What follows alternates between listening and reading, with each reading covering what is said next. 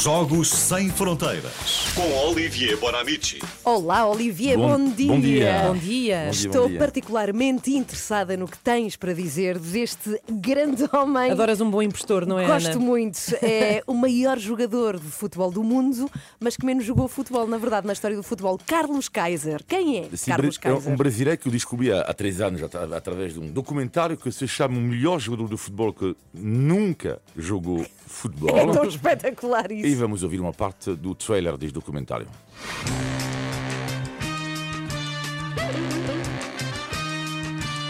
Acho que é o único cidadão do planeta que, durante 26 anos, jogou futebol sem colocar uma chuteira no pé. Essa história de um não jogador de futebol, não joguei, não fiz um gol, não dei um chute. Ele foi o maior jogador de futebol, nunca teve jogado de futebol. Imbatível. Imbatível. É sem dúvida um dos maiores aldrabões da história do futebol. Ele tem hoje 58 anos e começou a sua carreira no início dos anos 80. O seu currículo é impressionante, portanto, 20 anos de carreira, 7 jogos e para um avançado, ouçam bem, zero golo em 20 anos. Então, como é que é possível? É como se de facto fossem pivôs da manhã sem nunca aparecerem, imagine, não é? É exatamente o que acontece a Sem nunca falar ao microfone, repara nisto. Exato, Com, gra- acho uma com ideia. grandes contratos de rádio. Isso é Exato. brutal. Dizia um colega dele contra o Pinóquio. Kaiser ganhava até. E já começa com o seu nome. Na realidade, chama-se Carlos Henrique Raposo. Kaiser, dizia ele. É uma alcunha que me deram quando pequenino, porque tecnicamente fazia lembrar Kaiser, ou seja, que é a alcunha de Franz Beckenbauer. Mas há quem diga que, na verdade, não. Ele chama-se Kaiser por referência a uma marca de cerveja do mesmo nome que ele adorava beber. Carlos Kaiser, o rei dos aldrabões, construiu a sua carreira na seguinte forma. Primeiro, ter amigos conhecidos, estrelas de futebol. Foi assim que arranjou o seu primeiro contrato profissional. Mas isto não explica tudo, porque ele não sabe mesmo jogar a bola.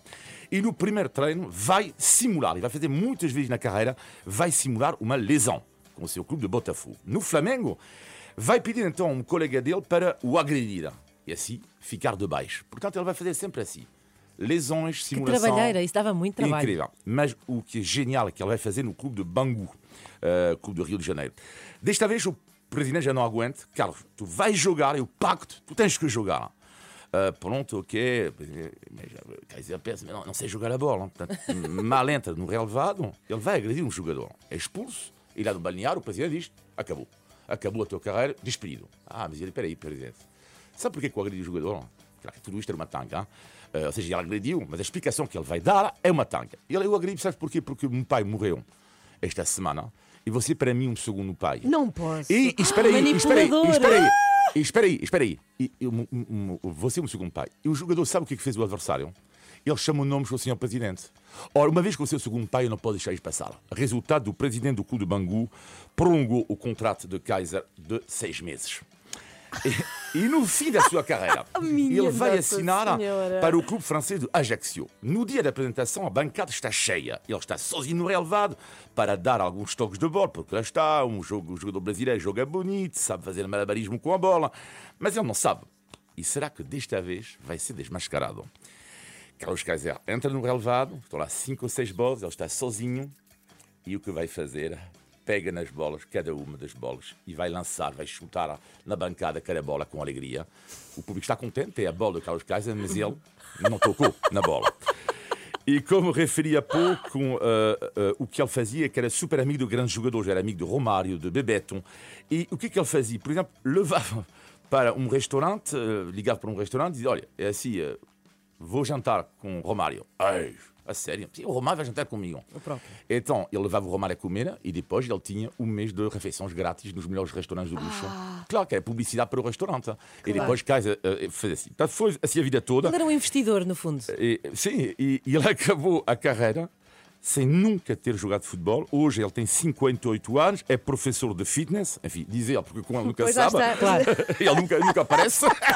Está sempre onde é que está, doente. onde é que está o Kaiser? Não está.